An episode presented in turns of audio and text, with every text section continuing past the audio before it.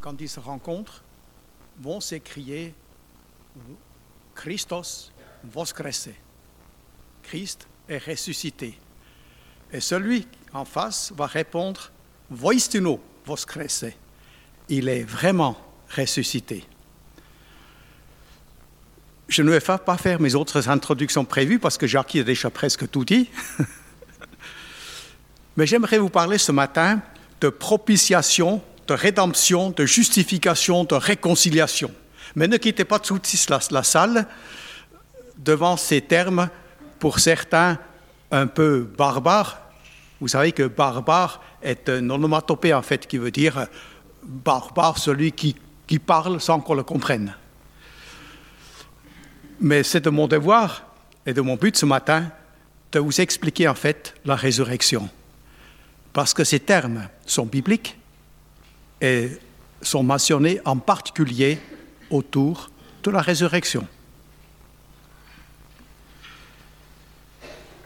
Et pour euh, vous aider à les, assimiler plus facilement, je les ai mis sur le PowerPoint.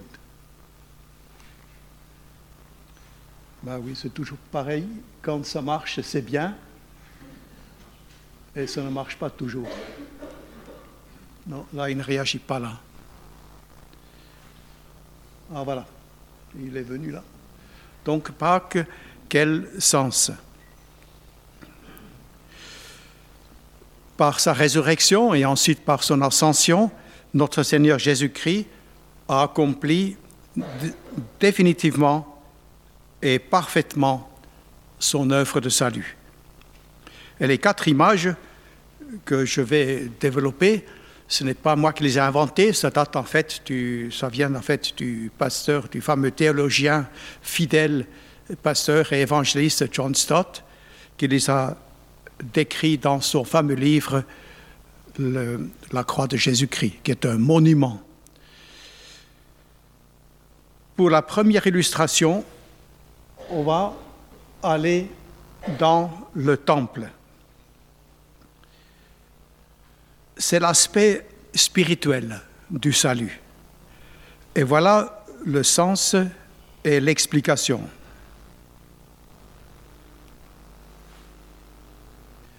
Le mot est utilisé propitiation. Et l'explication est la suivante. Dieu est devenu propice, c'est un mot qui est déjà plus accessible, c'est-à-dire favorable à notre égard en acceptant de couvrir le péché. Il est dit, c'est lui que Dieu a destiné à être par son sang pour ceux qui croiraient victimes propitiatoires. C'est en Romains 3 au verset 25. Aucun traducteur récent n'a osé utiliser le mot dans, ces traductions, ce qui est assez étonnant parce que on le retrouve dans plusieurs des traductions plus anciennes et la plupart des traducteurs ont utilisé expiation ou encore une description euh, plus, accessible. Dieu l'a offert comme un sacrifice afin que par sa mort, Christ obtienne le pardon des péchés en faveur de ceux qui croient en lui. Ce meurtre traduit, c'est lui que Dieu a offert comme une victime destinée à expier les péchés pour ceux qui croient en son sacrifice.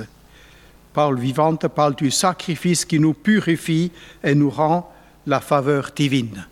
Donc on a essayé d'expliquer les termes simplement, et c'est tout à fait légitime et justifié, parce que le traducteur a comme but de prendre des termes de la façon que les premiers destinataires les ont compris pour nous les rendre accessibles à notre compréhension d'aujourd'hui.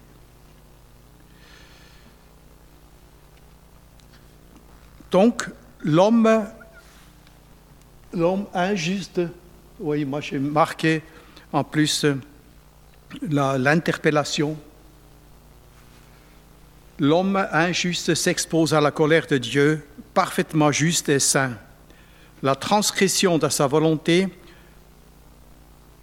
le péché est un obstacle, un, obstacle qui est devenu pour nous insurmontable. Et la question, c'est souvent, est-ce que je m'y euh, je m'y reconnais? Parce que Dieu a pourvu, par la grâce et par sa propre initiative, au moyen de sauver le pécheur du jugement, en acceptant le prix énorme payé par Jésus-Christ sur la croix. Sem traduit propitiation dans 1 Jean 4 au verset 10. Dieu a envoyé son Fils pour apaiser par son sacrifice pour nos péchés sa colère contre nous. C'est effectivement le sens. Apaiser la colère de Dieu pour nous. Rendre Dieu favorable à notre égard. C'est l'explication spirituelle du terme propitiation. Et la question se pose à nous, êtes-vous reçu favorablement par Dieu? J'ai encore marqué une... Voilà. Oui, je ne suis pas tout à fait dans... Oui. Voilà. Je voulais finir par ça, par une petite euh, interrogation. Nous, nous, sommes facilement prêts à dire nous croyons en Dieu, mais de quel Dieu s'agit-il? Du Dieu de la Bible? Ou de celui de notre imagination Il est tellement facile de nous créer notre propre Dieu aux yeux de qui nous serons favorablement acceptés, mais faut-il que ce soit le Dieu de la Bible, qui est en même temps sainteté absolue, amour absolu, et qui concilie les deux choses, la sainteté qui doit nous condamner avec son amour qui veut nous pardonner en Jésus-Christ. Voilà donc ce qui me semble le sens de propitiation. Donc en évangélisant un non-chrétien, ne lui dites pas par sa résurrection, Christ, loin de Dieu, a achevé la propitiation en servant de victime expiatoire en tant qu'agneau immolé pour apaiser le courroux divin. Ce sera juste, mais il risque de vous demander de parler français. Dites-lui par exemple, Jésus t'offre de te délivrer de la juste colère de Dieu contre toi. Ou plus familièrement, vous pourriez dire, t'es bon pour le trou, Jésus veut t'en sortir. Donc retenez le sens, Dieu est devenu propice, favorable à notre égard en acceptant de couvrir le péché. Pour la deuxième démonstration, nous allons au tribunal. C'est l'aspect juridique du salut. Il est question de justice, ou plus précisément de justification.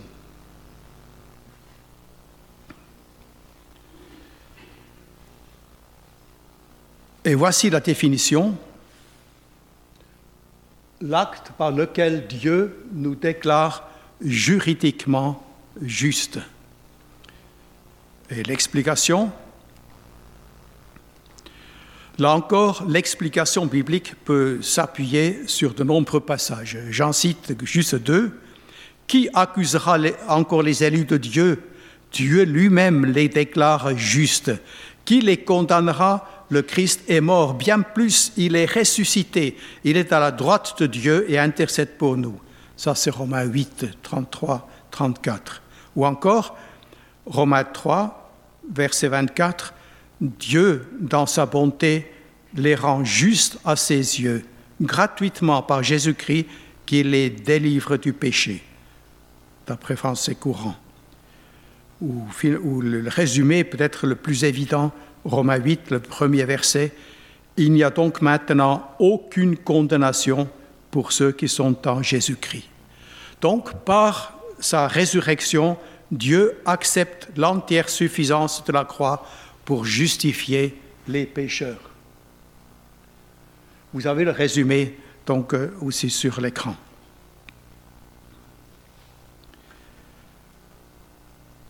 Il y a une application qui va avec cela.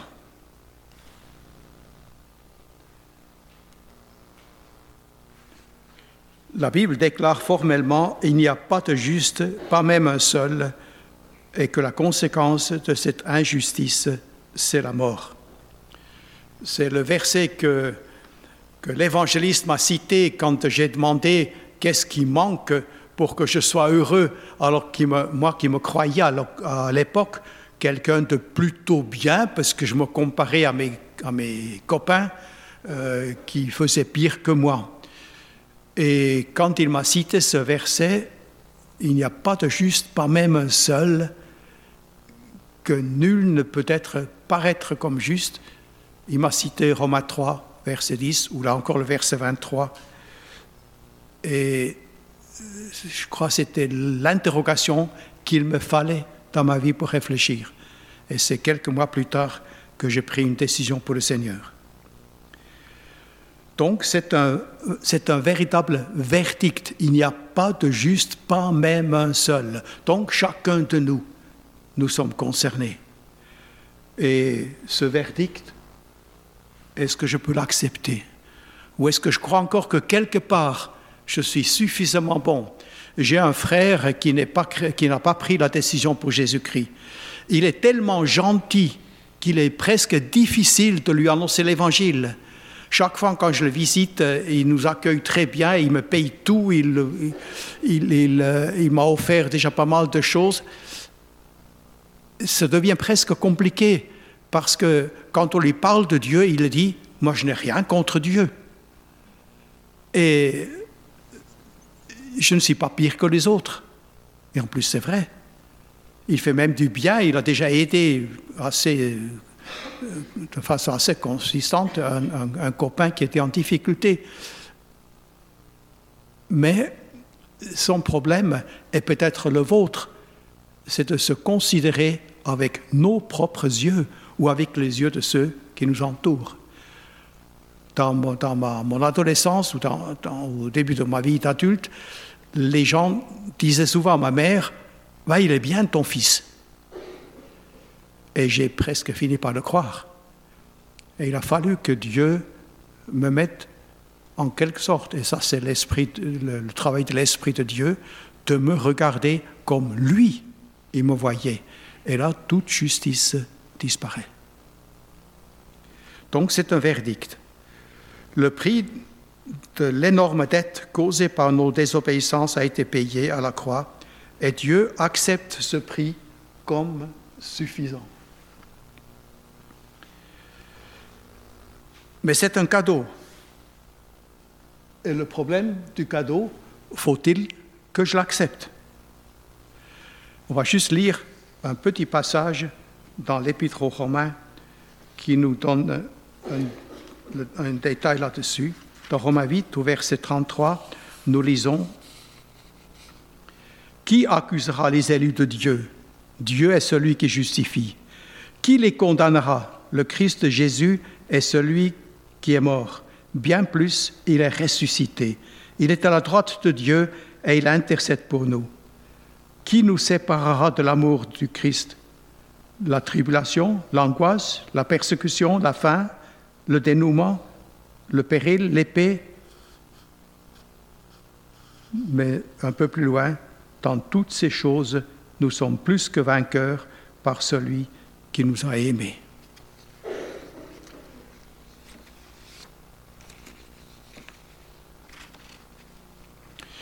Il n'y a donc maintenant aucune condamnation pour ceux qui sont en Jésus-Christ. Par la résurrection, Dieu accepte entièrement, avec suffisance, la croix pour justifier les pécheurs. Et comme application, ah, comme une justification, il n'y a pas d'excuse possible, il n'y a pas d'autre solution. Et comme application, voilà, je suis déjà trop loin.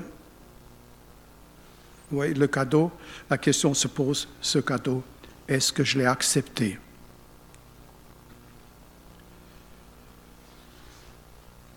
Donc la, la, Bible déclare formellement, il n'y a pas de juste. Elle dit en même temps aussi formellement que le pardon est une grâce, un cadeau, mais un cadeau que nous devons accepter. On prend quelquefois l'image d'une bouée qu'on jette à quelqu'un qui est en train de se noyer et il peut toujours encore la refuser. Ou vous connaissez peut-être l'histoire, c'est plutôt une blague, de cet homme, ce jeune homme qui était en train de s'enfoncer dans le sable mouvant et, qui, euh, et que les pompiers passent devant et lui crient Vous avez besoin d'aide? Non, non, non, non, le Seigneur euh, pourvoira. Il continue à s'enfoncer, il arrive jusqu'à la taille et les pompiers repassent à nouveau et lui demandent encore Besoin d'aide? Non, non, non, le Seigneur m'aidera. Il s'enfonce jusqu'au cou. Quand les pompiers repassent une troisième fois, elle lui demande encore, vous avez besoin d'aide Non, non, non, le Seigneur m'aidera. Après, le, bonhomme, il meurt et il, se présente devant Dieu et il dit, Seigneur, quand même, je croyais, je croyais en toi, tu aurais bien pu quand même faire quelque chose. Et le Seigneur lui dit, écoute, trois fois je t'ai envoyé les pompiers et tu n'en as pas voulu. Enfin, ça, juste pour nous dire qu'un cadeau, faut-il encore l'accepter? Et c'est, a priori, humainement parlant, la seule chose que nous pouvons faire. Pâques devient résurrection pour nous dans la mesure que nous avons accepté ce cadeau que tu nous offert par sa mort et par sa résurrection. La Bible nous affirme que nous allons tous comparaître devant le tribunal de Christ. Ça, c'est pour les chrétiens, ça. Mais il ne sera plus question de condamnation pour le chrétien, mais d'appréciation de sa vie. Satan, qui est appelé l'accusateur, accusera et criera coupable, et nous ne pourrons pas nier la justice ou la justesse de ces accusations. Mais nous avons un brillant avocat Jésus qui déclarera coupable, oui, mais pardonné. J'ai payé pour lui, versé mon sang pour lui, pour obtenir son pardon.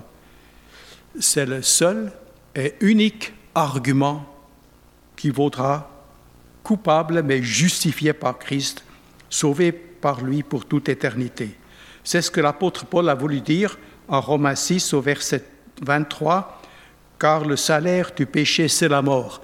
Et il ne faut jamais citer la moitié de ce verset sans l'autre moitié. Je répète, le salaire du péché, c'est la mort. Mais le don gratuit de Dieu, c'est la vie éternelle en Christ Jésus notre Seigneur. Ça, c'est le glorieux message de l'Évangile. Et nous voulons retenir l'affirmation de Jésus dans Jean 5 au verset 23 en vérité, je vous le dis, celui qui écoute ma parole, qui croit en celui qui m'a envoyé, a la vie éternelle, et ne vient pas en jugement, mais il est passé de la mort à la vie. Pour la troisième image, nous allons sur le marché.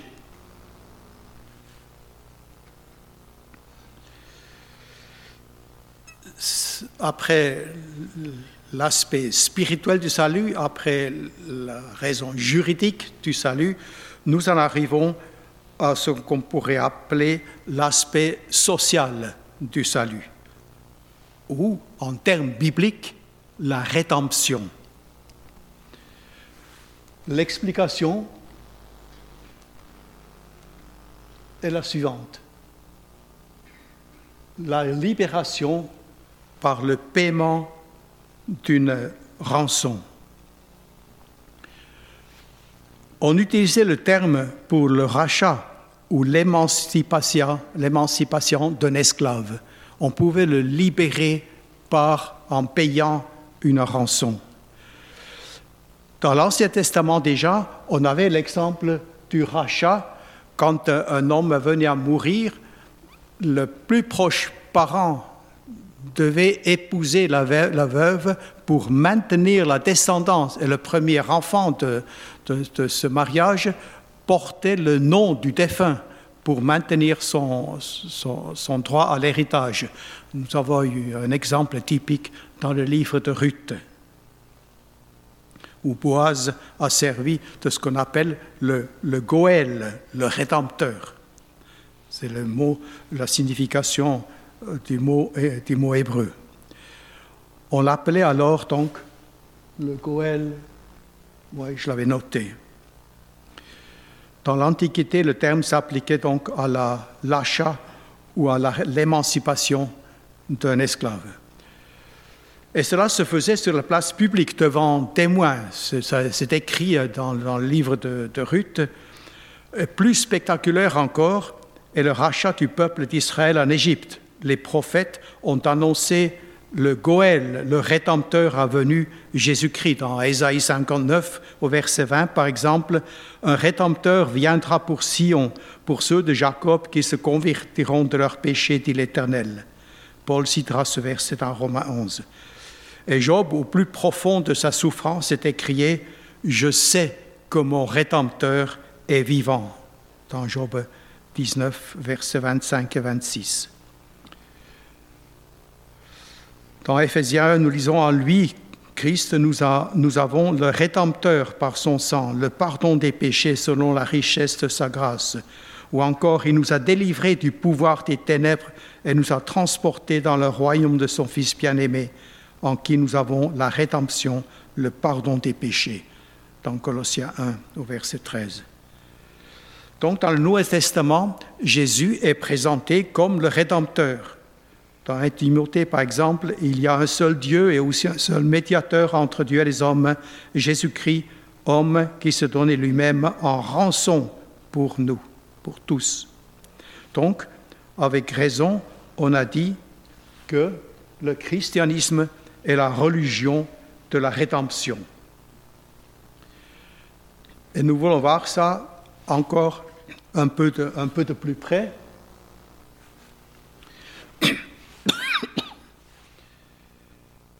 Dans l'Ancien Testament, le Rédempteur délivré de l'endettement, de la captivité, de l'esclavage, de l'exil ou encore de la condamnation ou de la mort. Et là encore, la question se pose très précisément à chacun de nous. Ai-je accepté mon état d'esclave?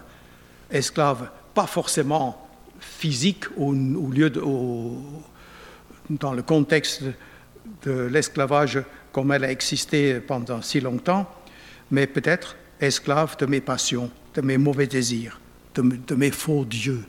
Il y a toutes sortes d'esclavages. On pense aujourd'hui plus particulièrement à l'alcool ou à la drogue qui nous rend en quelque sorte d'esclaves par la dépendance et qui aboutit à la mort. Donc euh, aujourd'hui, Jésus nous délivre du péché, de la mort, de la vanité, de la puissance de Satan. Et la question se pose, là encore à chacun de nous, et je fais appel au Rédempteur?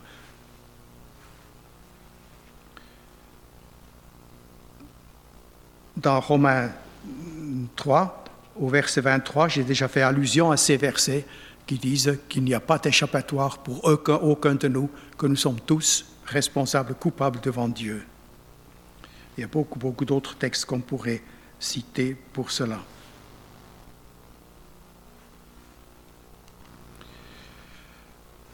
Et la réflexion, c'est en quelque sorte, et là j'ai cité cette parole de, de Jim Elliot, pour ceux qui se souviennent encore, ça fait déjà maintenant pas mal d'années, qu'il euh, était l'un des cinq missionnaires qui sont allés auprès des Oka en Amérique du Sud, dans les hauts plateaux du Pérou et de l'Amazonie, pour annoncer l'évangile à cette tribu tellement sauvage qu'étaient les Oka et qui ont été tous les cinq massacrés le même jour et qui sont entrés en fait dans l'histoire de la mission, parce que pour ceux qui connaissent l'histoire, la mission ne s'est pas arrêtée là, parce que la sœur du pilote de Nate Saint Rachel Saint a continué le travail et la suite c'était que plusieurs, que la, une bonne, partie de cette tribu s'est convertie à Jésus-Christ, alors que, pendant des siècles ils n'ont pas augmenté en nombre à force de s'entretuer avec des tribus voisines et, avec des, et, des,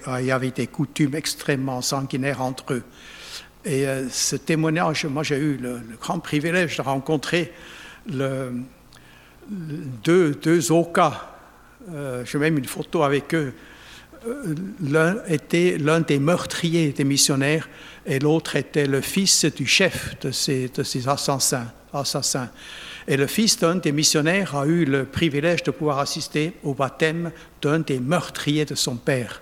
C'est une histoire euh, spectaculaire et authentique. Donc c'est lui, euh, Jim Elliot, qui disait Il n'est pas fou celui qui accepte de perdre ce qu'il ne peut pas gagner pour gagner ce qu'il ne pourra perdre. Donc nous voulons retenir Jésus, publiquement livré au spectacle par sa mort, a payé le prix pour nous racheter de la vaine manière de vivre et par sa résurrection nous affranchit de l'esclavage du péché. Le dernier aspect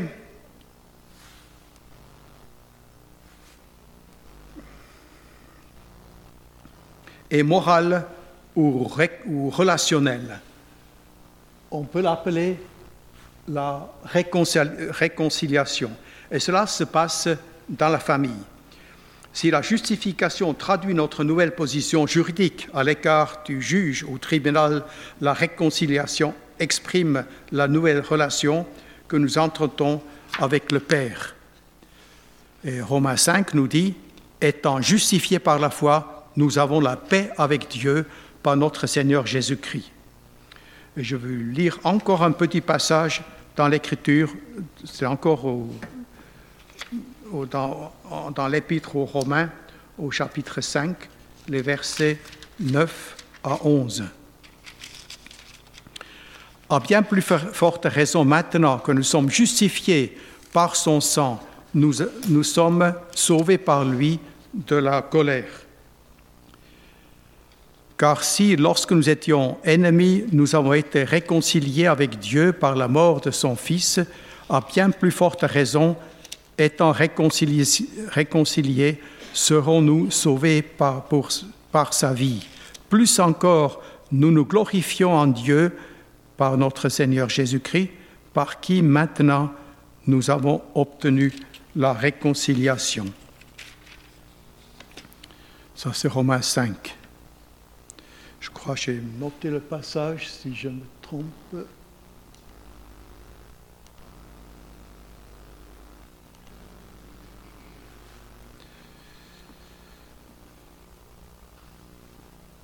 Donc la justice est satisfaite. La paix avec Dieu, qui devient Abba Père par Jésus-Christ, a comme conséquence une nouvelle relation horizontale. Adopté dans la famille de Dieu, tout chrétien devient frère et sœur. La fraternité entre chrétiens est une composante importante de l'Évangile. Et je dis souvent, la fraternité n'est pas un choix, c'est une obligation pour les chrétiens. Ce qui signifie très pratiquement, si vous avez quelqu'un dans votre Église envers qui vous n'avez pas un sentiment fraternel, ne cherchez pas ailleurs, c'est vous qui êtes en cause, puisque la fraternité nous est ordonnée comme une conséquence. Ce n'est pas la même chose que l'amitié qui répond à d'autres critères, mais la fraternité nous est commandée. Elle est une composante importante de l'Évangile à Éphésiens 2, par exemple, verset 13, Maintenant en Christ Jésus, vous qui autrefois étiez loin, vous êtes devenus proches par le sang de Christ. Car celui, notre paix, lui qui de deux en a fait qu'un, en détruisant le mur de séparation, l'inimitié. Et conséquence spirituelle encore plus logique, Christ nous a fait participer à son ministère de réconciliation. Le verset se trouve dans 2 Corinthiens 5 au verset 18. Dieu nous a réconciliés avec lui par Christ et qui nous a donné le service ou le ministère de la réconciliation. Et cet aspect-là vaut la peine de... Oh oui, j'ai fait la description. Donc que le chrétien a reçu de Dieu un ministère de réconciliation. Juste encore quelques détails sur ce sujet? Donc la justice est satisfaite, le jugement de Dieu fait place à sa miséricorde. En règle avec son Dieu, l'homme peut l'être avec son prochain. C'est pour ça que le commandement est évident. Tu aimeras ton, prochain comme toi-même. L'homme peut l'être avec son prochain. Et Jésus en a fait même une condition même du disciple. Tu aimeras ton prochain comme toi-même. Ça se trouve six fois dans le Nouveau Testament. Et du coup, la question se pose de nouveau à nous, personnellement, réconcilier avec Dieu, avec moi-même, avec mon prochain. Encore une fois, vous, tenez une rancune. Et dans mon long ministère, il m'est souvent arrivé de rencontrer des gens qui portaient une rancune, parfois très longue, et parfois même sans plus très bien savoir quelle en était son origine, mais qui ont souffert de cette rancune qui a limité ou parfois enlevé la paix, la joie dans leur cœur, parce que la rancune ne peut pas coexister avec la reconnaissance. Ce sera toujours l'un ou l'autre.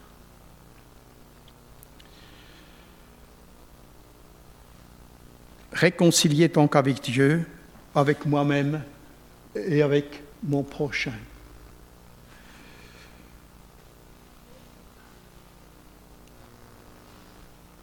je ne veux plus, on pourrait lire encore 2 Corinthiens 5, le verset 18 à 20, mais je ne veux, je ne veux plus le faire parce le temps avance. Mais la réflexion que j'ai notée, c'est que mon plus proche prochain est celui qui est dans le besoin. Et je vais m'ajouter n'importe quel besoin.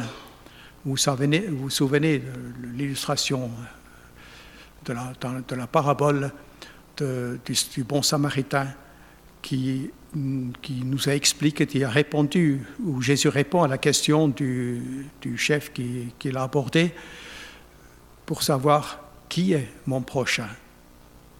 Le prochain, c'est celui qui est dans le besoin. Voilà juste pour résumer donc ces, ces quatre termes.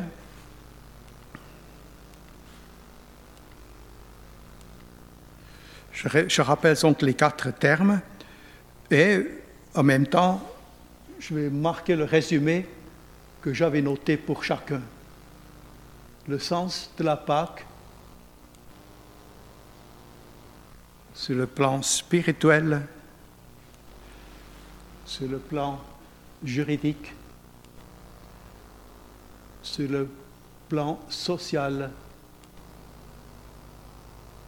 et sur le plan relationnel. Donc le résumé de ces quatre domaines. Et la conclusion, ce serait en fait,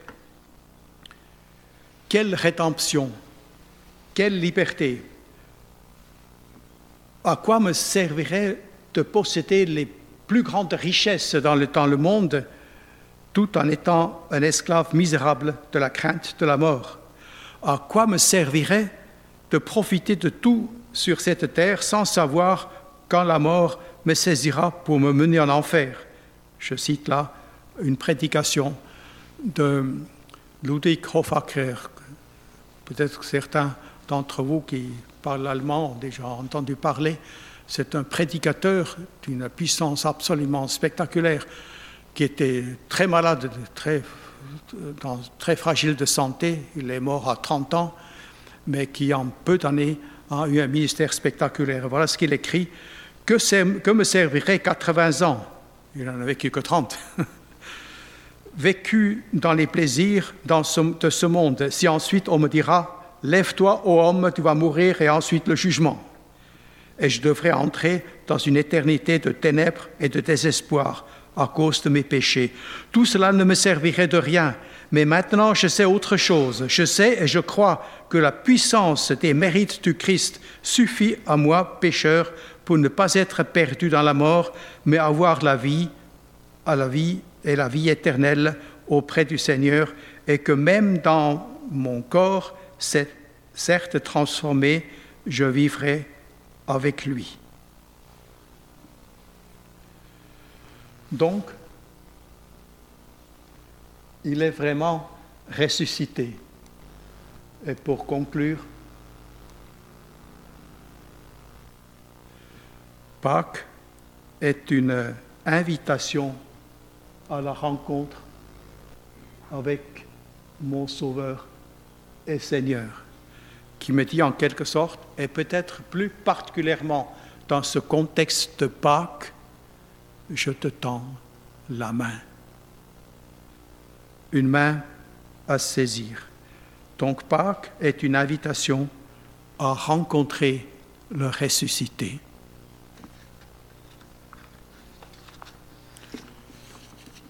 Nous voulons prier.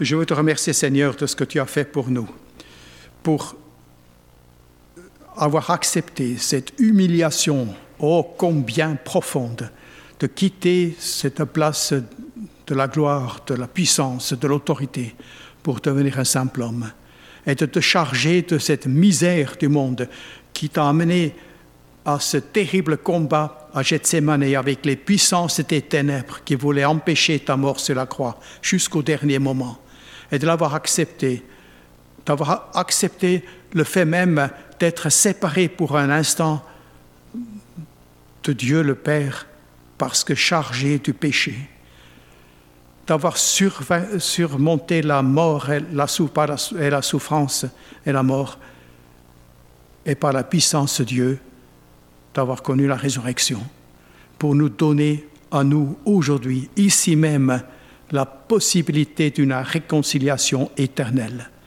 Nous voulons te rendre simplement grâce pour cela parce que nous ne pouvons guère faire autrement que de te demander la grâce de vivre une vie qui honore ton nom, non pas pour mériter la vie éternelle parce que tu nous l'as déjà accordée, mais simplement à titre de reconnaissance de pouvoir rester et de garder cette vie pour glorifier ton nom c'est ce que nous pouvons faire de mieux.